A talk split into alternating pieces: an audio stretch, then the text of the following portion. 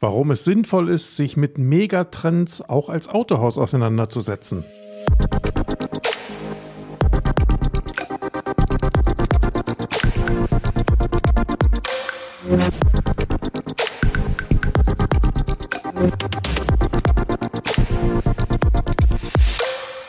Willkommen zurück hier beim Autokontext Podcast. Mein Name ist Derek Finke. Hi. Ja, Megatrends. Ein toller Trend, hätte man bald sagen können. Aber ähm, ganz im Ernst, ich glaube, es macht Sinn, sich auch als Autohaus immer wieder mal ein Stück weit rauszunehmen aus, dem, aus der Hektik des Alltags, aus dem Tagesgeschäft und mit Themen zu beschäftigen, die, naja, wie will man es am besten sagen, die vielleicht weitreichender sind, die nicht so jeden Tag im, im, im Vordergrund stehen, die aber dennoch Einfluss, vielleicht nicht immer sofortigen, aber aber dennoch Einfluss auf das Geschäft haben. Und ähm, ich beschäftige mich ja nun viel mit Digitalisierungsthemen und ein Baustein in so einer Digitalisierungsthematik ist natürlich auch immer irgendwo der Punkt Strategie. Und ich weiß, der ist unbeliebt im Autohaus, weil der verkauft ja morgen keine Autos. Nichtsdestotrotz macht es Sinn, sich als Unternehmer damit immer wieder mal auseinanderzusetzen. Und dabei geht es mir bitte nicht darum, äh, Chartschlachten zu veranstalten, also elendlange PowerPoint-Präsentationen und Vorträge und tralala zu, zu abzuhalten, sondern am Ende geht es mir darum, sich inhaltlich mit der Thematik auseinanderzusetzen. Und da ich das immer wieder mal mache, zwangsläufig, weil mein Beruf bringt das so mit sich, möchte ich heute mal das Thema Megatrends beleuchten und vielleicht mal darauf eingehen, ja, was das bedeutet, welche Auswirkungen es hat, was es da so alles gibt ich sage es gleich vorneweg, ich gehe natürlich hier nicht tief in diese Themen hinein. Das kann ich hier gar nicht. Zum einen, weil ich hier nur selbst stehe und rede und praktisch mir niemand gegenüber sitzt im klassischen Sinn, mit dem ich das Ganze berede, also der auch ein Feedback gibt, beziehungsweise sich selbst aktiv darum Gedanken macht. Im Sinne von, ich möchte für mein Unternehmen jetzt daraus was ziehen. Und zum zweiten, ja, ich sag mal, das sind viele Themen. Und wenn man da wirklich auf jedes Thema tiefer eingeht und dann noch in eine Diskussion gehen würde, zum Beispiel, ja, hey, da reden wir nicht über einen kleinen Podcast, der vielleicht vielleicht, was weiß ich, 30, 40, 50 Minuten dauert, sondern da reden wir über tagesfüllende Veranstaltungen. Ne?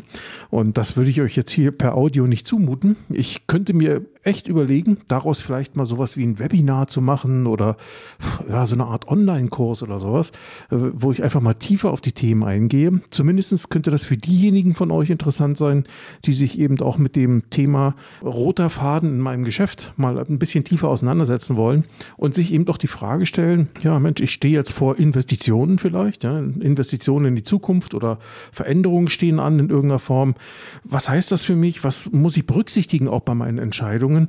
Und darauf äh, könnte ich dann zum Beispiel auch mal mit was anderem eingehen. Aber wie gesagt, hier im Podcast machen wir das jetzt mal noch ein bisschen anders.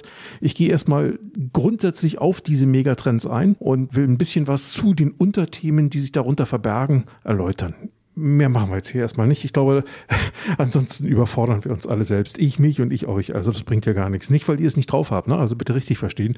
Es ist einfach per Audio dann schlichtweg zu viel, wenn man nicht gerade selbst auch in einem Veränderungs- oder Strategieprozess sitzt. Ne? Das ist dann einfach auch wieder zu schnell vergessen. Ja, vielleicht grundsätzlich nochmal was zum Thema Megatrends. Megatrends sind mehr oder weniger äh, Trends, die sich global abspielen, also die mehr oder weniger eine relativ allgemeingültige Wirkung auf alle Menschen auf diesem Planeten haben. Natürlich stärker ausgeprägt hier und weniger stark dort, aber grundsätzlich sind das Trends, die sich global vollziehen, die auf der ganzen Welt spürbar sind oder zu erwarten sind in irgendeiner Form. Und natürlich, ganz ehrlich, wir reden hier natürlich ein Stück weit von einer Glaskugel. Das sind Erwartungen, die man aufgrund von vergangenen Entwicklungen einfach in die Zukunft projiziert und auch von dem, was die Gesellschaft jetzt schon an Veränderungspotenzial hergibt. Und dann rechnet man auf Deutsch gesagt, naja, es ist vielleicht nicht unbedingt ein Rechnen, aber man projiziert praktisch ein zukünftiges Bild und äh, sagt einfach, hey, wenn das und das in der Vergangenheit passiert ist und folgende Einflüsse da und da noch äh, eine Rolle spielen, dann ist zu erwarten, dass sich das und das in diese Richtung entwickelt. Ja, so muss man sich grob vorstellen. Und das wird natürlich wissenschaftlich begleitet, wohl wissend, dass das Ganze natürlich immer noch ein Stück weit Glaskugel ist, weil wenn wir über die Zukunft reden, ja, über, vor allen Dingen noch über eine Zukunft, die vielleicht nicht morgen da sein sollte, sondern erst in fünf Jahren oder in zehn Jahren oder in 15 oder auch in 20, ja, die aber trotzdem schon Einfluss heute auf uns hat, dann ähm, ja, ist klar, ne? Dann, da kann nicht immer alles hundertprozentig stimmen, aber es macht Sinn, sich eben mit den Themen auseinanderzusetzen, weil sie, sie werfen jetzt schon oftmals ihre Schatten voraus. Der nächste Punkt wäre die Frage, was gibt es überhaupt an Megatrends? Und ähm, ich habe mir jetzt hier mal einige rausgesucht, die ganz besonders auch für unsere Branche, für die Automobilbranche hier eine Rolle spielen. Also ich, ich zähle sie mal kurz auf. Zum einen das Thema Wissen, Wissenskultur. Dann haben wir das Thema Konnektivität. Wir haben das Thema New Work. Wir haben das Thema Mobilität. Wir haben Urbanisierung, also Verstädterung.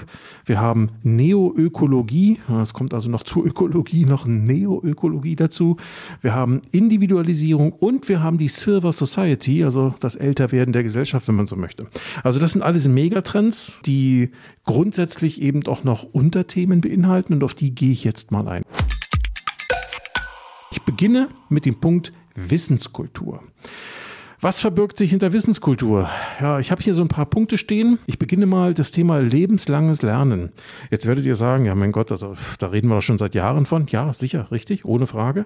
Es geht doch nicht immer darum, dass man sagt, man muss hier alles neu entdecken, aber es gibt Bestandteile, die sind neuer und es gibt Bestandteile, die sind schon eine Weile für unsere Realität, werden aber auch in Zukunft Realität bleiben. Und ganz ehrlich, lebenslanges Lernen ist ein Zukunftsthema. Es reicht also nicht zu sagen, hey, ich war jetzt zehn Jahre in der Schule oder zwölf oder wie lange auch immer habe einen Beruf gelernt und habe studiert, habe also insgesamt keine Ahnung, 17 Jahre in der Schule verbracht. Jetzt ist es durch, jetzt kann ich endlich nach vorn schauen. Hey, damit ist es nicht getan. Ne?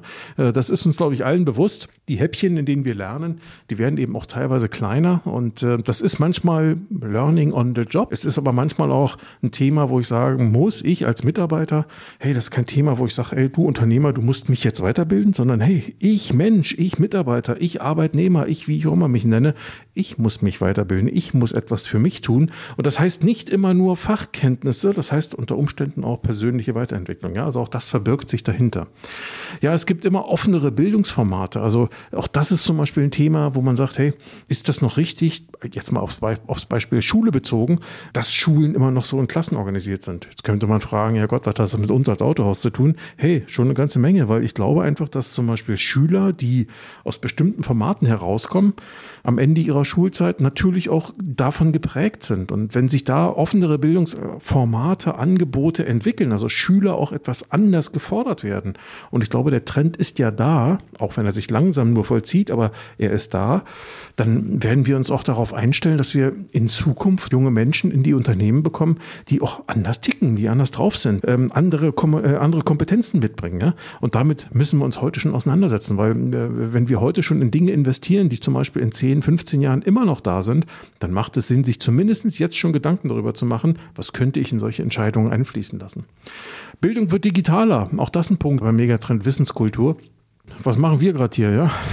Ich meine, es ist keine Bildungsveranstaltung im klassischen Sinn, aber ich denke auch so ein Podcast hilft euch als Hörern, als Zuhörern oder wenn ich einen Livestream mache, zum Beispiel auch den Zuschauern dann in dem Fall auch dabei, sich selbst ein Stück weiterzuentwickeln. Nicht, weil ich jetzt hier die großen Einfälle habe, sondern weil du als Hörer, weil du als Zuschauer natürlich Dinge mitbekommst, du, du denkst darüber nach, du vermischt Dinge miteinander, die du hier gehört hast und da gehört hast und dann bildet sich bei dir im Kopf natürlich entweder eine Meinung dazu, es setzen sich Dinge fest, weil du sagst, das muss ich auch für die Zukunft wissen und und und. Also, also in dem Sinne ist auch ein Podcast ein Stück weit Bildung, ja.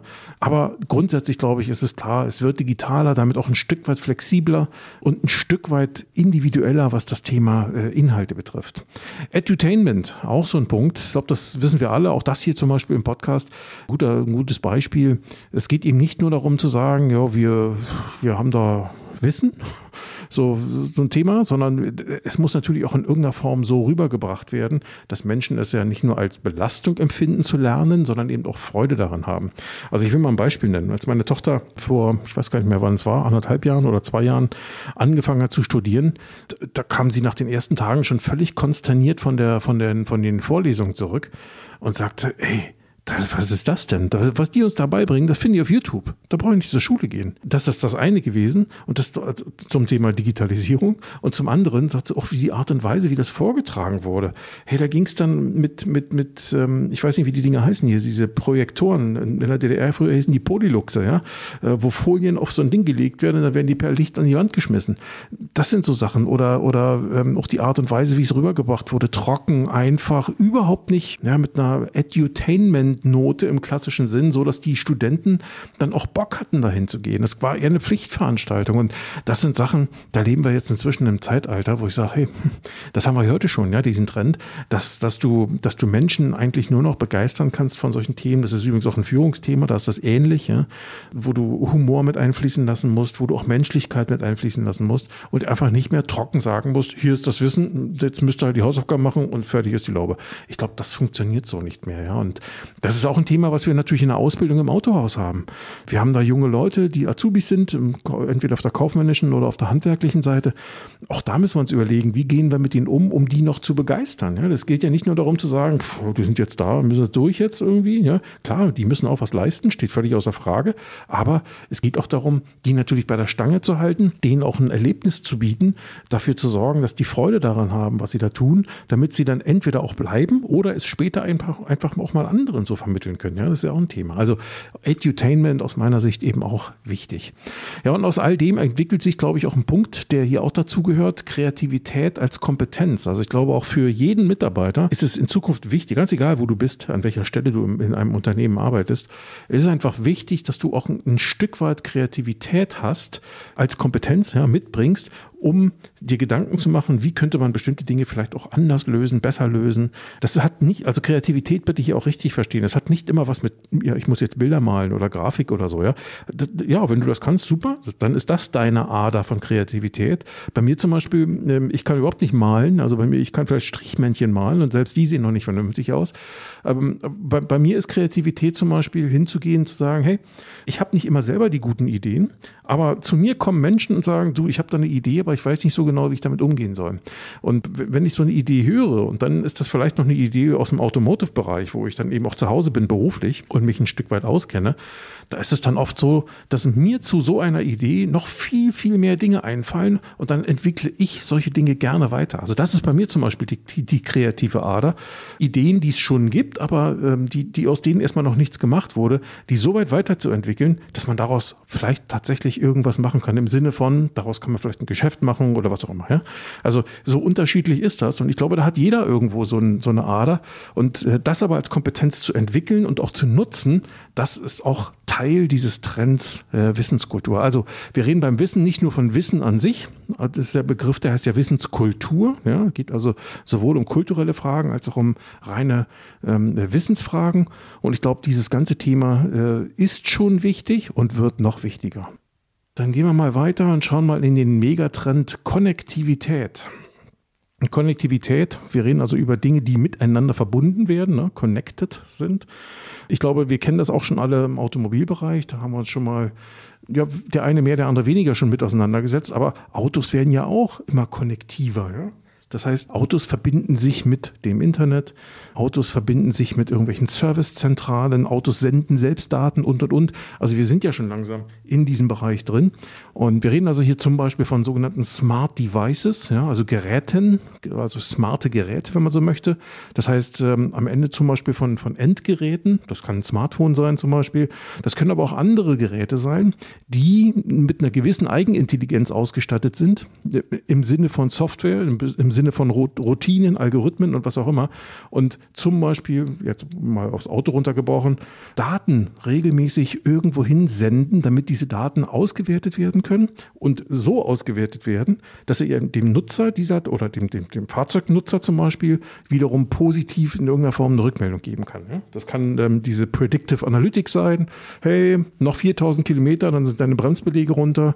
Du solltest langsam einen Termin machen, als Beispiel. Ja. Das könnte, in dem Fall wäre das Auto Auto, das Smart Device. Also das ist so ein Thema, ne, wo wir uns auch weiterentwickeln in der Richtung. Blockchain, haben wir alle schon mal gehört, glaube ich, ja. Ähm, wahrscheinlich meistens in Verbindung mit, äh, mit, äh, mit Kryptowährungen, ja, Bitcoin und wie das alles heißt. Ähm, ich muss zugestehen, ich habe mich nicht so tief bislang mit der Blockchain beschäftigt, ähm, weiß aber, dass sie, ich sag mal, technisch so aufgebaut ist, dass man darin zum Beispiel auch Vertragswerke ablegen kann ähm, oder eben auch ähm, ja, vertragliche Regelungen zum Beispiel ablegen kann, was am Ende dafür sorgt, dass, ähm, dass ich mit Menschen, die ich gar nicht kenne, relativ blind in, äh, in Geschäfte gehen kann, weil die Dokumente, die Grundlage dieser Geschäfte sind, nachher nicht mehr veränderbar sind. Ja? Also ähm, das ist, ist schon ein ganz spannendes Thema, da kann man viel draus machen. Ich glaube, insbesondere da, wo es sehr stark um vertrauensbasiertes Geschäft geht, also Finanzierung ja, oder Versicherung als Beispiel. Ich glaube, da ist die Blockchain ähm, ein ganz interessanter Punkt. Ähm, da kommen bestimmt noch Anwendungen, ich habe keine Ahnung, welche da kommen, aber da kommen bestimmt noch sehr interessante Anwendungen auch auf uns zu in der Branche, mit denen man äh, einiges machen kann. Ja. Dann habe ich hier Real Digital oder Real Digital. Also wenn man so will, ähm, das Digitale verschwimmt ein Stück weit mit der Wirklichkeit. Ja, so könnte man es vielleicht auch beschreiben. Was meinen wir damit? Ähm, der eine oder andere kann sich vielleicht noch erinnern, es gab mal vor ein paar Jahren so ein, so ein ja, man hat es Spiel genannt, Second Life. Also praktisch so eine, so eine, ja, zweites Leben, ja. So, äh, am Ende so eine, so eine Plattform, konnte man sich einloggen und konnte in dieser Plattform praktisch so eine Art, mehr oder weniger sein Leben nachbauen, ja. Und ähm, das war so ein Einstieg in diese Richtung und sowas gibt es übrigens immer noch und äh, heute nennt sich sowas teilweise schon Metaverse. Ja, Facebook ist gerade dabei, in der Richtung aktiv zu werden. Ähm, auch damit habe ich mich ehrlich gesagt so intensiv noch nicht beschäftigt, aber Klar, ich meine, wir merken ja schon teilweise, dass, äh, dass digitale Dinge in unser Leben immer mehr Einzug halten. Das ist uns, glaube ich, allen bewusst. Und je mehr das miteinander verschwimmt ähm, und miteinander ver ver verbunden wird, connected wird, wie wird ja hier beim Thema Konnektivität, ja, da gibt es sicherlich auch noch viele spannende Anwendungen, die auch in Sachen Auto eine Rolle spielen können. Ich will mal ein Beispiel nennen wenn zum Beispiel, das haben wir ja schon, ja, das eine, als eine so eine Anwendung ist vielleicht so eine Mischung aus Smart Device und äh, real digital ähm, das sind praktisch so Alkoholsensoren im Fahrzeug. Ja? Also wenn, wenn, wenn jemand mit Fahne einsteigt, äh, dann merkt das Auto, der hat eine Fahne ähm, und dann kann ich das Ding nicht starten. Ja? kann ich einfach nicht losfahren. Ähm, und äh, das ist zum Beispiel so eine Mischung aus äh, digitale Sensoren, die irgendwas messen und die dann in der realen Welt schon Auswirkungen haben. Ne? Also äh, finde ich auch spannendes Thema, aber ist, äh, hat einen leichten Touch von Science Fiction. Ähm, aber ähm, ich denke, da passiert auch noch einiges in der Richtung. Ja, Datenschutz, auch ein ganz wichtiger Punkt.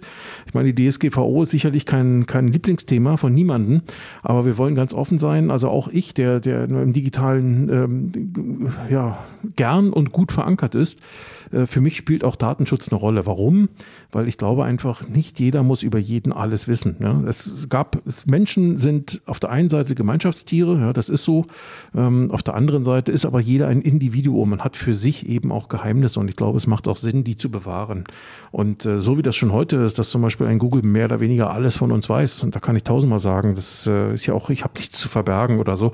Jeder hat irgendwas zu verbergen, was er, was er vielleicht nicht so gern in der Öffentlichkeit haben wollte. Das ist momentan sicherlich so, dass das noch nicht verwendet wird. Aber klar, warum soll so ein Konzern solche Daten auch nicht mal gegen einen verwenden? Ne? Das ist ja alles eine Frage des Höchstbietenden. Deswegen ist aus meiner Sicht Datenschutz schon ein wichtiges Thema. Die Frage ist, wie man es organisieren kann und wie man es vor allen Dingen so organisieren kann, dass man ähm, nicht zu sehr an Geschwindigkeit verliert, ja, und sich mehr oder weniger aus dem, aus dem Markt kickt. Ja, digitale Ethik, ja, auch das hat damit schon zu tun. Ich habe es gerade anklingen lassen. Äh, Daten sind in, in, Fülle vorhanden und äh, auch teilweise auf, kommen, kommen Daten an oder kommen unsere Daten auf Wegen zu Leuten, dem haben wir nie zugestimmt. Ja? So, und da ist immer die Frage, ähm, auch das hat was mit Ethik zu tun, äh, digitale Ethik in dem Fall. Ähm, in, eigentlich müsste so, ein, müsste so ein Unternehmen wie ein Google, wie ein Apple, wie ein Facebook, also die ganzen großen Datenhalter, aber übrigens auch wie wir im Autohaus, weil wir haben auch viele Daten von unseren Kunden, wir nutzen sie nur meistens nicht. Wir müssen eben auch für uns festlegen, was ist für uns ein Go und was ist ein No-Go ja, beim, beim Thema Daten? Also wo, wie, wie selbst wenn es erlaubt wäre, ja, also auch ähm, das Thema Ethik hat ja nicht immer was mit Recht zu tun. Ja. Es gibt ja durchaus Dinge, die sind erlaubt, aber deswegen muss man sie trotzdem nicht tun. Ja. Und ich glaube, da muss man sich auch im digitalen Bereich überlegen, wie wollen wir damit umgehen. Ja, Bots, virtuelle Assistenten steht hier. Auch das ist ein Thema, was schon beginnt. Ja, ähm, äh, die einfachsten Bots, die wir heute haben, die haben wir meistens so in Telefonanlagen, die steuern so ein paar Anrufe. Das sind ganz einfache Sachen. Es gibt aber inzwischen schon Bots, die auch deutlich intelligenter sind. Ja, also Google hat sowas auch schon mal vorgestellt, wo jemand praktisch eine Telefonnummer angerufen hat, um zum Beispiel ein Restaurant, zu, einen Tisch zu buchen. Und ähm, ja, und ich sag mal, wenn du dann gehört hast, wie die Stimme am anderen Ende der Leitung reagiert hat, wie sie mit dir umgegangen ist, da, da wärst du im Leben nicht drauf gekommen, dass dahinter eine, eine Maschine sitzt, ja? dass das gar kein Mensch mehr war, der da am Telefon war. Ähm, also absolut intuitiv, ein Stück weit empathisch, äh, aber wirklich auf der einen Seite faszinierend, auf der anderen Seite gruselig, weil man gar nicht genau weiß, ja, was ist jetzt noch echt und was ist nicht echt. Ähm, und da sind wir auch wieder beim Thema digitale Ethik. Ja? Auch da muss man natürlich sich überlegen, was ist wirklich gewollt und zulässig und was eben nicht. Hm? Ähm, wir haben das Thema Omnichannel, ja, auch das ist ein Thema Konnektivität. Ähm, Omnichannel meint ja am Ende, dass wir zum Beispiel im Marketing, aber auch im Vertrieb, aber eben auch im Service über alle nur denkbaren Kanäle mit Kunden, mit Fahrzeugen miteinander verbunden sind und diese Kanäle natürlich in irgendeiner Form auch beherrschen müssen. Ähm, das passt, ich glaube, das, da sind wir bei weitem noch nicht so richtig dafür aufgestellt. Aber das Thema kommt und es kommt, glaube ich, auch schneller, als wir uns das in dem Sinne vielleicht wünschen. Ähm, und äh, die Anspruchshaltung des Kunden ist halt, ich will mal ein Beispiel jetzt im, im, im Vertrieb nehmen. Wenn der Kunde zum Beispiel bei uns auf der Webseite ist und dort ein Fahrzeug konfiguriert ja, äh, und mittendrin aufhört, hm? Und dann äh, macht er eine halbe Stunde später die App, vielleicht die Autohaus-App dieses Autohauses auf. Dann möchte er praktisch die, die Konfiguration, die er vorher begonnen hatte, an der Stelle weitermachen, wo er an seinem Rechner aufgehört hat. Hm? Und wenn er dann damit fertig ist, dann geht er ins Autohaus äh, zum Verkäufer und der Verkäufer muss dann am Ende eben die fertige Konfiguration haben. Ja, ich weiß, sowas geht ja teilweise jetzt schon, aber äh, dieses Omnichannel, das alles miteinander so vernetzt ist, dass für den Kunden praktisch ein, oder für den User ein nahtloser Übergang da ist, ich glaube nicht, dass wir sowas schon überall haben. Ne? Also da ist auch noch viel zu tun in der Richtung. Und das Ganze muss natürlich beherrscht werden, es muss betreut werden. Ähm, wir im Autohaus müssen natürlich damit auch umgehen können. Es macht ja wenig Sinn zu sagen, ja, wir sind da jetzt überall. Aber wenn der Kunde dann auch da ist äh, und wir ihn gerade gar nicht bearbeiten oder erwischen können, weil wir gerade wieder woanders sind, schwierig. Ne? Also da ist noch viel zu tun, glaube ich. Augmented Reality. Ja, auch ein spannendes Thema. Geistert schon einige Jahre herum, ähm, hat sich aber bislang immer noch nicht wirklich durchgesetzt. Es hat sicherlich auch was mit Datenschutz zu tun. Ja? Also ich denke mal so an diese Google-Brillen, diese Facebook, äh, Google Glasses, glaube ich, hieß es damals. Ähm, ich meine, Facebook hat gerade mit Ray-Ban auch sowas wieder rausgebracht, so eine Brille. Ähm, die, ja, hat Vorteile, hat auch Nachteile, ja, muss man drüber reden. Aber ist auf der einen Seite technisch faszinierend und kann durchaus sehr hilfreich sein. Ja? Also wenn ich zum Beispiel ähm, mir, mir, ich will mal ein Beispiel nennen. Ähm, ich, ich bin irgendwo unterwegs, in, vielleicht zu Fuß in der Stadt, ja, und suche jetzt irgendeine Adresse oder, oder laufe durch die Innenstadt. So, wenn ich so eine Brille auf hätte als Beispiel, dann könnte ich über, die, über diese Augmented Reality die Brille praktisch verbinden mit den Gebäuden in der Straße. Und wenn ich hochgucke, also ich laufe durch, durch die Straße unten, gucke nach oben, ähm, auf irgendeine Wohnung, auf irgendein Büro, dann könnte mir das System sagen, da wohnt übrigens gerade der Finke, ja, äh, in der einfachsten Variante. Gut, das wäre jetzt ein Datenschutzthema, privat, ne, aber nehmen wir mal gewerbliche Adressen an. Nö, da ist die Firma XY, ja, in dem Büro äh, oder in dem, in dem Fenstertrakt da oben. So, und die, das System könnte mir vielleicht sogar noch zusätzliche Informationen liefern. Büro ist übrigens gerade besetzt, Telefon ist gerade besetzt. Ähm, ah, jetzt ist wieder frei, jetzt kannst du auf den Knopf drücken und mit denen sprechen oder oder oder. Also da sind, äh, das wäre jetzt vielleicht eine, eine, ganz simple Anwendung gewesen. Äh, Im Fahrzeugbereich äh, VR-Brillen kennen wir ja auch, ja, da sind wir ja auch schon unterwegs. Ähm, die Kombination VR, AR, da ist äh, ähm, auch noch viel möglich. Ja. Künstliche Intelligenz hatte auch was mit Konnektivität zu tun. Ne? Ähm, KI, ja, in aller Munde, AI, KI, ne, das ist ja Englisch-Deutsch, dann die Begrifflichkeiten. Ähm, ich denke, da wird noch viel passieren. Die ersten Autohäuser haben sowas auch schon im Einsatz. Ähm, ich glaube, das wird sich, wird sich mehr und mehr durchsetzen, weil, äh, ich will mal ein Beispiel nennen, äh, Kunden, die zum Beispiel auf einer Website oder einer Börse oder wo auch immer ein Fahrzeug suchen, ähm, wenn die KI rausbekommen kann, welche Präferenzen so ein Kunde hat und eben immer mehr dazulernt auf, aufgrund der Masse von Daten, macht jetzt wenig Sinn, wenn ich auf meiner Webseite pro Monat nur 500 Aufrufe habe. Ja? Aber wenn ich vielleicht ein größeres Unternehmen bin, und habe da mehrere tausende Aufrufe pro Monat oder Suchen in meiner Fahrzeugbörse, die ich auf meiner eigenen Webseite habe, dann kann die KI, die dahinter gelegt ist, ähm, Muster erkennen und kann die Ergebnisse, die dann ausgeliefert werden, insbesondere dann, wenn der Kunde nicht nach harten Kriterien sucht, sondern nach weichen Kriterien, die werden immer besser. Ne? Also ähm, da, da geht noch eine ganze Menge, um jetzt mal nur einen Punkt rauszunehmen, der, der hier eine Rolle spielt. Da geht sicherlich noch viel, viel mehr, ja, ob im Fahrzeug, aber eben auch im Autohaus kann man da noch sicherlich viel mitmachen.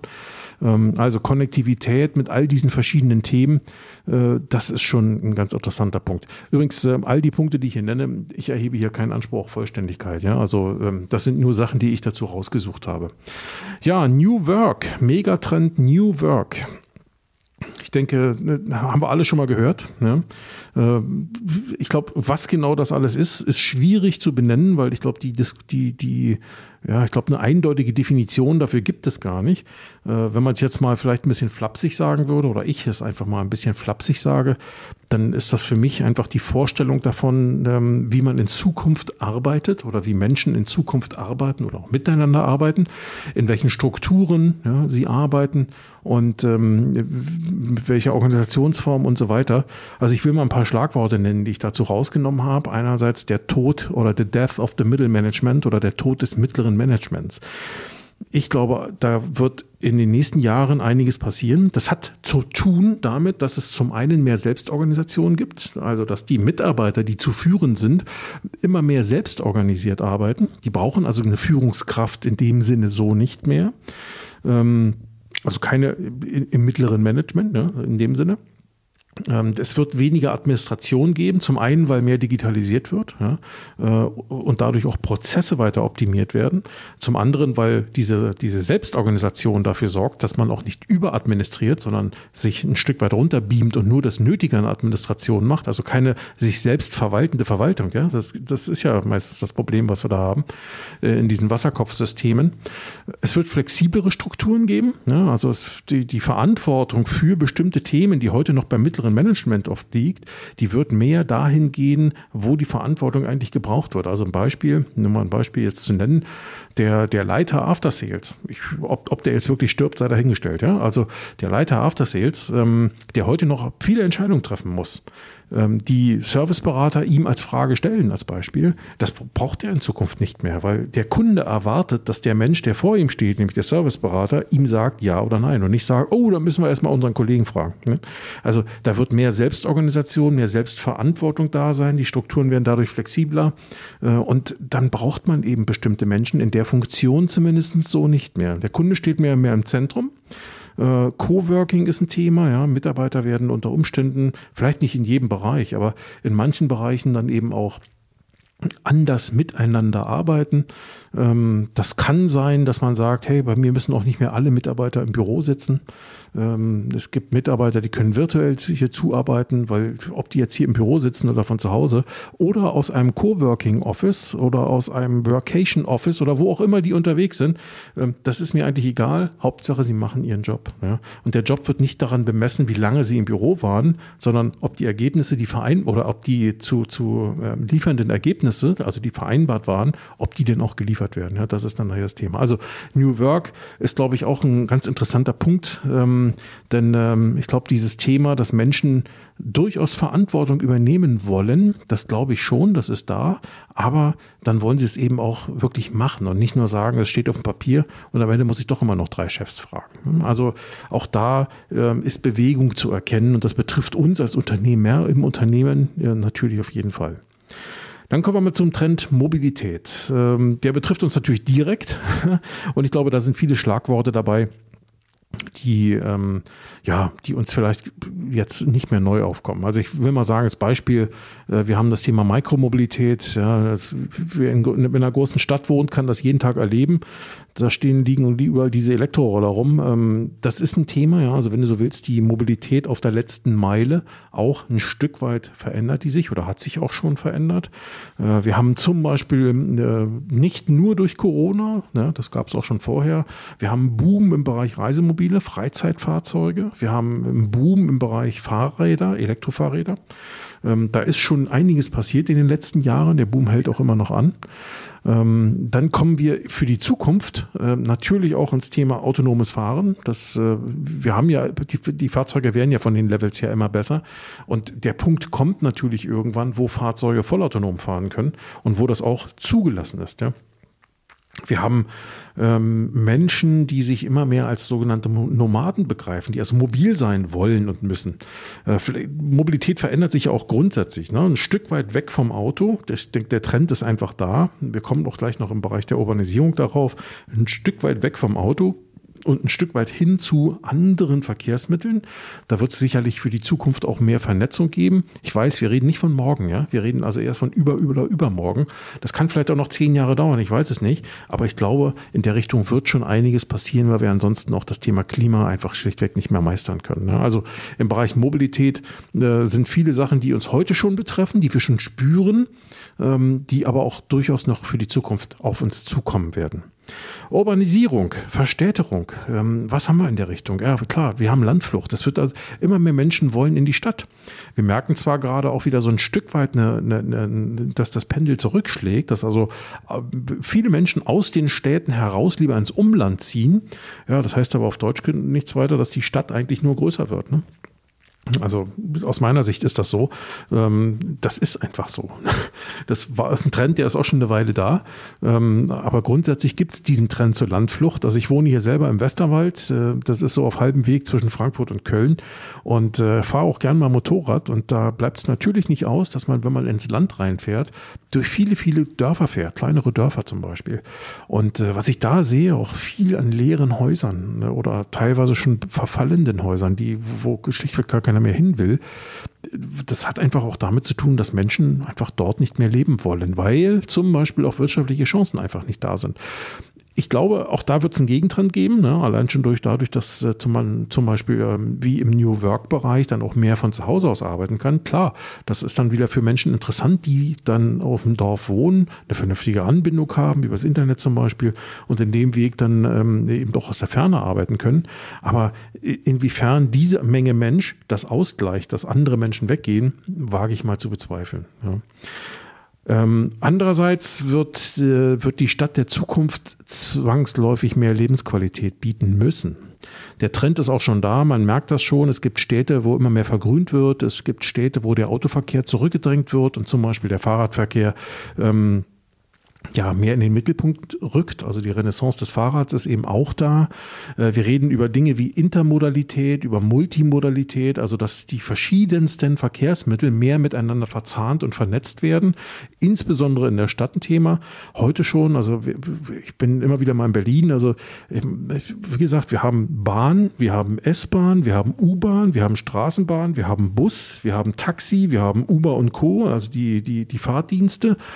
Ähm, wir haben Carsharing-Modelle, ja, wir haben die Roller, wir haben Fahrräder, ähm, wir haben Motorroller, äh, wir haben das Auto natürlich, ja, äh, so und damit haben wir so viele, wir haben Flugzeug, wobei Berlin ein Flugzeug wahrscheinlich ein schlechtes Beispiel ist, aber grundsätzlich zählt das ja mit dazu. Das heißt, es gibt diese ganzen Verkehrsträger werden mehr und mehr miteinander vernetzt, nicht verschmelzen, aber miteinander vernetzt, so dass ähm, derjenige, der sich äh, verantwortungsvoll, ich sag's mal so, bewegen möchte ähm, und der zum Beispiel sagt, ich wohne in einer Großstadt, ich brauche kein Auto, ne? das ist mir viel zu viel hier, der kann, der, der fährt vielleicht, äh, weil er eine Bushaltestelle um die Ecke hat, mit einem Bus los, ähm, steigt dann irgendwann in die U-Bahn um, steigt dann in die Bahn um und da, wo er ankommt, nimmt er zum Beispiel ein Carsharing-Auto. Ähm, oder er kommt in einer anderen Stadt an und nimmt sich da so einen Roller und fährt dann damit zu seinem Termin oder wo auch immer er hin möchte. Ähm, also ich glaube, da wird mehr Flexibilität kommen nicht morgen, nicht sofort, aber der Trend ist da und ich glaube, man merkt es auch schon, ähm, dass solche Modelle nach und nach kommen. Ne? Dann haben wir ähm, dazu nehmend noch die sogenannte Smart City, ja, das also ähm, auch, viel, äh, äh, auch, auch nicht nur der Verkehr, also das, ich, mein Beispiel jetzt eben war ja mehr das Thema Verkehr, ähm, dass aber auch andere Bereiche der Stadt auch mehr mit Verkehrsträgern vernetzt werden. Das können zum Beispiel Logistikzentren sein, nimm mal ein Beispiel, ja, also der ganze Lieferverkehr, der die Städte ja auch teilweise verstopft, ne, dass da zweite Reihe, dritte Reihe zugeparkt ist, ähm, die ganzen Lieferwagen, die ganzen Lastwagen, die da rumkrauchen.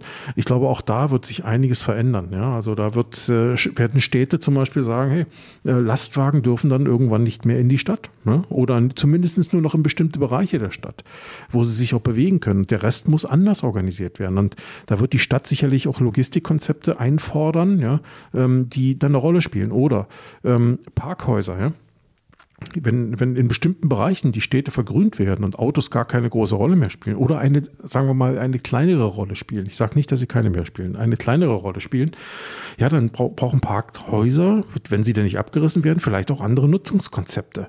Ähm, zum einen können das dann eben Ladestationen sein, das können aber auch äh, zum Beispiel so Umschlagplätze sein für die Post ja, oder für die ganzen Lieferanten, weil der Online-Boom, der, der ist ja da und der wird doch bleiben, ähm, der Online-Shop-Boom. Äh, oder Online-Sales-Boom, der da herrscht, ja, ähm, äh, so dass also praktisch der, der, der, die, die regional oder lokalste Versorgungskette in so einer Stadt dann eben auch noch aufrechterhalten werden kann. Also ich glaube, da gibt es schon Konzepte. Ich kenne die schon, habe ich schon mal gelesen von. Ähm, aber ich glaube, da wird auch noch einiges passieren in dieser Richtung. Ja. Ja, Neoökologie. Klima ist ein Thema, ja, da kommen wir nicht drum rum. Und ich glaube, da ist auch was dran. Also deswegen ähm, macht es auch Sinn, sich damit auch immer wieder auseinanderzusetzen. Ja, und ganz klar, äh, ganz oben steht, ob berechtigt oder nicht, sei mal dahingestellt, das Auto als Klimaschädling. Ja. Also insofern ähm, äh, die, der Umschwung Richtung Elektromobilität, ähm, auch da, ob berechtigt oder nicht, ähm, er ist nun mal da, er ist politisch gewollt. Der Markt will es vielleicht noch nicht so, den muss man ja hintragen. Aber ich glaube, es kommt. Es wird sich auch nicht zurückweisen lassen. Und äh, übrigens, wenn wir bei Elektroauto von Wasserstoffautos reden, auch das sind Elektroautos, nur eben nicht mit Batterieelektrik. Und ähm, äh, da wird, sie, wird man sehen, was sich am Ende durchsetzt. Für den Moment glaube ich eher an das batterieelektrische Auto. Äh, ich kann mir aber vorstellen, dass es äh, für die, für die Zukunft Konzepte gibt, wo es dann auch intelligente Wasserstoff- und Brennstoffzellenfahrzeuge geben kann, im Sinne von, es rechnet sich. Ne? Es muss ja immer auch wirtschaftlich nachher irgendwo äh, rechenbar sein. Äh, teilen statt besitzen, ich hatte es schon gesagt, auch dieser Trend ist da, auch wenn er vielleicht gerade beim Thema Auto sich noch nicht so durchsetzt. Also Beispiel Auto-Abo, Carsharing, ja, alles eher langsame Entwicklungen als schnelle Entwicklungen. Aber das Thema Nachhaltigkeit spielt hier eine ganz große Rolle und zwar nicht nur bei den Autos, die wir verkaufen, sondern auch für uns als Autohaus im Sinne unserer Betriebsführung. Ja? Also was tun wir als Unternehmen dafür, nachhaltig zu wirtschaften? Und wenn die große Industrie, also die Autohersteller zum Beispiel sagt, sie möchte bis zum Jahr XY klimaneutral oder CO2-neutral in dem Fall arbeiten, ja, dann wird das ein Thema sein, wo auch Kunden mehr, mehr an uns in der Branche diese Anforderungen stellen. Auch wir müssen uns überlegen, was tun wir dafür, um zum Beispiel CO2-neutral zu arbeiten arbeiten. Ja? Welche Maßnahmen ergreifen wir? Nachhaltig. Also nicht mehr, nicht nur eine Pressemeldung, sondern am Ende eben auch Dinge, die sein müssen. Ne? Ich glaube auch, dass ähm, ein Stück weit das Thema Konsum, Konsumismus nennt sich ja, ne, so schön, ähm, in die Kritik kommt. Das haben wir ja heute schon teilweise. Ja, warum müssen wir eigentlich äh, keine Ahnung, warum muss jedes T-Shirt ersetzt werden, wenn es kaputt ist, wenn es unter Umständen auch genäht hätte werden können und und und. Äh, die Diskussion kommt gerade getrieben von der von der äh, von den jungen Generationen wieder auf ähm, und ich glaube, das wird auch ein Stück weit überschwappen. Inwiefern es wirklich ganz dramatisch sein wird, schauen wir mal. Aber ich glaube, Wirtschaft wird sich auch in der Richtung natürlich ein Stück weit verändern und das Klima noch mehr in den Mittelpunkt stellen müssen. Ne? Also Neoökologie, da ist einiges, da werden wir gefordert sein. Also nicht nur wegen wegen den Produkten, die wir verkaufen, sondern auch ähm, wie, im Sinne, was heißt das für unser Geschäft? Ja, wie, wie, also nicht nur die, für die Produktseite, sondern eben für unsere Art von Betriebsführung. Das ist auch ein wichtiger Punkt. Einerseits, weil Kunden so etwas erwarten, aber weil eben auch Mitarbeiter von uns erwarten, dass wir in einem und dass wir als Unternehmen am Ende eben nicht böse sind, ja, ich nenne es mal, ich sag's jetzt mal so, sondern eben lieb und, und achten auf die Umwelt. Ja, jetzt mal ein bisschen, ein bisschen anders ausgedrückt. Dann haben wir den Punkt Megatrend Individualisierung. Ja, das ist ein spannendes Thema. Da haben wir schon einiges, glaube ich. Wir, gerade bei uns in der westlichen Gesellschaft, glaube ich, ein Thema, was äh, ja, ein Stück weit auch immer wieder mal an Grenzen stößt. Ja. Ähm, aber äh, wir leben halt in einer Art von Gesellschaft, in der Individualisierung natürlich ein ganz wichtiger Punkt ist. Und ähm, wer äh, vielleicht weniger im Volumenmarkt, äh, aber wer zum Beispiel im Premium-Bereich oder im Luxusfahrzeugbereich unterwegs ist, der kann das direkt spüren. Ja, da geht ja fast kein Auto so raus wie das andere. Ähm, weil Kunden sich eben äh, individuelle Merkmale mehr und mehr wünschen. Und selbst im Volumenbereich, glaube ich, gibt es genügend Kunden, die sagen, ich hätte gerne noch mal andere Felgen dazu oder keine Ahnung, einen Zierstreifen an der Seite. Ähm, oder, oder, oder. Da gibt es ja auch Möglichkeiten, sein Fahrzeug zu individualisieren. Und ich glaube, äh, ähm, insofern werden wir uns überlegen müssen, wie wir auch damit weiter umgehen. Sowohl was unsere Kunden betrifft, aber auch zum Beispiel wiederum unsere Mitarbeiter. Also ich glaube, wir werden da eine neue Wir-Kultur erleben, die also nicht heißt, äh, wir sind eine große Familie. Ja, also ich halte zum Beispiel gar nichts davon, wenn mir Unternehmer sagen, ja, wir sind hier eine große Familie. Also ich bin immer der Meinung, das ist ein Unternehmen und da arbeiten Menschen. Und diese Menschen haben privat sicherlich Familien, aber das Unternehmen ist aus meiner Sicht eben keine Familie. Ja? Da arbeiten Menschen, die selbst entscheiden können, ob sie da arbeiten wollen oder nicht. Bei einer, einer Familie entscheide ich nicht eigentlich so wirklich, ob ich jetzt dazugehören will oder nicht. Die habe ich oder ich habe sie nicht. Ne? Ähm, also insofern, ich habe da eine etwas andere Meinung dazu. Sei es drum, aber diese Wir-Kultur, ich glaube, die nimmt genau darauf äh, Bezug und sorgt dafür, dass die Individuen in so einer Wir-Kultur natürlich in irgendeiner irgendeiner Form trotzdem individuell bleiben, aber unter den Hut kommen müssen. Ne? Ich glaube, es wird auch mehr, mehr Zusammenarbeit geben. Ähm, auch zum Beispiel zwischen Autohäusern. Ich weiß, dass das ein unbeliebter Punkt ist oftmals. Ähm, dann wischt der eine dem anderen was aus oder der eine gönnt dem anderen nichts und so. Ja, das passiert ja auch immer wieder. Aber ich glaube, viele, viele Herausforderungen. Ich habe es, ähm, wann hatte ich denn das? Letzte Woche, glaube ich, im Podcast. Ne? Äh, das Thema Kooperationen. Also wer da Bock hat, kann sich gerne nochmal die letzte, die Folge hier vor dieser Folge ansehen, äh, anhören in dem Fall. Ähm, da habe ich über das Thema Autohauskooperationen gesprochen, weil ich eben glaube, dass zum Beispiel viele, viele Herausforderungen äh, in der Zukunft gar nicht mehr allein zu meistern sind. Da muss man sich eben überlegen, wie kann ich das tun? Und hey, die Hersteller machen es uns seit Jahren vor, ja, seit Jahren. Ähm, da baut VW zusammen mit Ford ein Minivan, ja, seit Jahren. Ähm, jetzt inzwischen nicht mehr, aber die haben es jahrelang gemacht. Oder VW baut mit Mercedes Transporter. Ähm, und äh, Toyota macht mit BMW dieses und Peugeot macht mit Fiat und mit Citroën das. Okay, die gehören jetzt zusammen. Und dann hat Opel auch mit Renault Transporter gebaut und und und. Also es gibt gerade im Bereich der, der Fahrzeugkomponenten, des Einkaufs, aber auch der Fahrzeugproduktion schon seit Jahren äh, äh, diese Art von Kooperationen, obwohl die Fahrzeuge und die Anbieter am Markt immer Wettbewerber bleiben. Und genau das sehe ich auch bei Autohäusern. Ja, es gibt sowas schon, aber wie gesagt, da gehe ich jetzt nicht tiefer drauf ein. Hört euch gerne die Folge von letzter letzter Woche nochmal an. Da gehe ich ja äh, intensiv auf das Thema ein. Also Ko Kooperation, glaube ich, äh, auch das auf der einen Seite Individualität, aber eben auch ein Stück weit diese Wir-Kultur. Ne? Ja, Consumer Tribes, was ist damit gemeint? Insbesondere, wenn wir über das Thema Marke reden, auch Handelsmarke reden, dann ähm, ist es schon so, also ich, oder andersrum, lass mich so sagen, ähm, ein Beispiel ist für mich Tesla. Tesla hat ja eigentlich keine Kunden, im Moment jedenfalls noch nicht, sondern fast nur Fans. So Fans, die dann dieses Auto auch kaufen. So, und ich sag mal, das ist ja praktisch wie so ein, wie so ein, ein Fanclub, ein Stamm, ja, die auf in guten wie in schlechten Zeiten hinter der Marke stehen. Und ich glaube, ähm, das ist ein Trend, der, der eben auch da ist, dass Menschen sich zu einer Gemeinschaft hingezogen, hingezogen fühlen und dort gern teilhaben wollen. Und ich glaube, wir als Unternehmen können mit sowas eben auch arbeiten. Ja? Das heißt, es geht weniger darum, Kunden zu haben. Natürlich geht es darum, Kunden zu haben, aber es geht eben darum, dass diese Kunden auch mit einer gewissen Leidenschaft dabei sind. Zumindest sollte man das versuchen, die Menschen eben über diesen Weg auch zu erreichen, weil ich glaube, über den Weg kann man eben doch Beziehungen pflegen und eine Beziehungsebene viel besser aufbauen. Und zeigen es Sportvereine, ja, also Fußballfans mit Fußballclubs. Ja, also wenn ich mal so an Schalke-Fans denke, äh, der Meister der Herzen, ja, wie man immer so schön sagt, ähm, die sind in den letzten Jahren ja nun wirklich nicht verwöhnt worden von ihrer Mannschaft, ja, was jetzt Ergebnisse betrifft oder, oder Meistertitel oder sowas. Auf der anderen Seite, sie sind nach wie vor alle Fans ihrer Mannschaft, auch in diesen schlechten Zeiten, seit Jahren schon. So, und bei Tesla ist das ja nicht anders gewesen, wenn man sich das mal genau ansieht. Da gab es immer die Nerds und die, die Fans, die, die in Spaltmaße egal waren, die einfach fasziniert waren von der Marke, von ihrem Gründer, von dem, was Tesla auch technisch umgesetzt hat, äh, gerade was das Thema Elektrik betrifft und, und, und, auch von der Vision, die dahinter steht. Und ich glaube, darauf kann man eben im Marketing auch ein Stück weit hinarbeiten und dafür sorgen, dass man auch als Autohaus sowas machen kann. Ich weiß, dass das keine Sache ist, die mal eben hinten runterfällt. Da muss man sich echt Gedanken machen, wie geht man das an. Aber es hat viel mit Beziehung, viel mit Menschen und viel mit Emotionen zu tun. Ja. Dann haben wir hier noch das Thema Micro-Influencer. Das finde ich auch ganz spannend. Heutzutage ist ja, also ich will mal ein Beispiel sagen. Ich für mich halte mich nicht bewusst für einen Influencer oder sowas. Ja. Und doch werde ich angesprochen immer wieder von anderen, die sagen, hey, du bist ja hier Influencer. Jetzt liegt es vielleicht doch daran, dass ich mich vielleicht mit dem Begriff nur ein, ein Stück weit schwer tue. Ne? Natürlich beeinflusst man Menschen, ne? also ich auch hier mit, mit dem, was ich tue.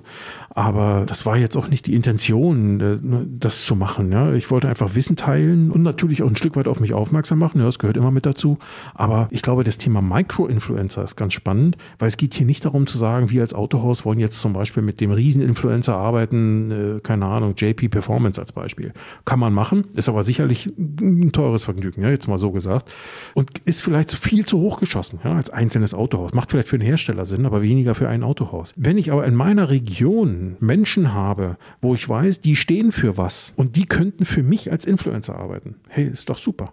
Ne? Und selbst wenn die nur 100 Leute erreichen, das kann wenn das die richtigen 100 sind, dann sind die wiederum Multiplikatoren dafür, dass man gemeinsam mit einem Influencer irgendwas gemacht hat. Also auch das ist ein ganz interessantes Konzept. Es geht also nicht darum, dass man immer nur die Influencer haben muss, ob Social Media oder auch im echten Leben, die Milliarden und Millionen von Followern haben, sondern es geht um die, die für etwas stehen, einen bestimmten Einfluss haben bei bestimmten Zielgruppen, Zielpersonen draußen im Markt, die ich vielleicht auch ansprechen will. Und mit denen kann ich unter Umständen arbeiten, weil das ist eben auch ein Stück weit ein sehr individuelles Vorgehen. Ja. Kommen wir zum letzten Trend. Silver Society, die alternde Gesellschaft. Auch das hier sehr stark in den westlichen Gesellschaften, insbesondere in Europa und dann noch insbesondere in Deutschland ein Thema. Ähm, Oldies but Goldies, ja, kennen wir alles, diesen Spruch, denke ich. Ähm, alt, aber dennoch, ich sag mal, lohnenswert, ja, oder älter, aber dennoch lohnenswert. Die Gesellschaft wird älter und äh, die, die älteren Menschen, verfügen über ganz gutes Geld, ja, im Durchschnitt jedenfalls. Und äh, insofern sind sie auch aus wirtschaftlicher Sicht für uns eine interessante Zielgruppe. So, und diese Silver Economy, die daraus entsteht, ja, also ältere Arbeitnehmer sind dabei, aber auch äh, die älteren Fahrer von Fahrzeugen, ähm, das ist ja eine Zielgruppe, die muss ich unter Umständen anders angehen oder mit denen auch anders umgehen, als mit einer anderen Generation, die da wieder anders tickt. Ja. So, und äh, wir haben halt zum Beispiel auch so einen Trend, Down Aging nennt sich das so schön, schön, ja, 60 ist das neue 40. Ne? Ähm, ähm, auch das muss ich in irgendeiner Form berücksichtigen. Zum Beispiel in meiner Art des Marketings, in meiner Art der Kundenansprache, in meiner Art der Loyalisierung von solchen Kunden. Ja? Ähm, auch in der Art, wie ich sie berate, was ich ihnen an Informationen gebe, was für die wichtig ist und, und, und. Also ähm, auch diesen Trend muss ich berücksichtigen. Ähm, spielt schon eine Rolle und wird uns auch erhalten bleiben, glaube ich. Ne? Okay. Also das mal zu Megatrends. Ich hoffe, ich konnte euch ein paar Informationen mitgeben, auch abseits dessen, was so Tagesgeschäft ist.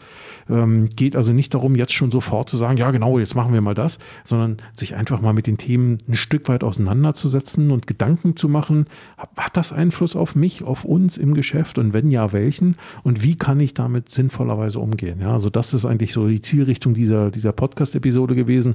Und ich hoffe, ihr habt was mitnehmen können. Ihr habt, äh, seid nicht eingeschlafen. Und ähm, in dem Sinne, wenn Fragen dazu sind, fragt mich gerne. Ihr könnt mich anrufen, ihr könnt mir eine E-Mail schicken oder mich über LinkedIn oder sonst wo kontaktieren. Ähm, und äh, ansonsten würde ich mich freuen, mit euch in Kontakt zu kommen und zu bleiben. Äh, würde mich freuen, wenn ihr zum Beispiel bei Apple Podcast gerne eine, eine gute Bewertung da lasst, die mir hilft, hier mit dem Podcast noch ein Stück weit äh, äh, sichtbarer zu werden. Ja, und ansonsten toi toi toi, bis nächste Woche. Danke, tschüss.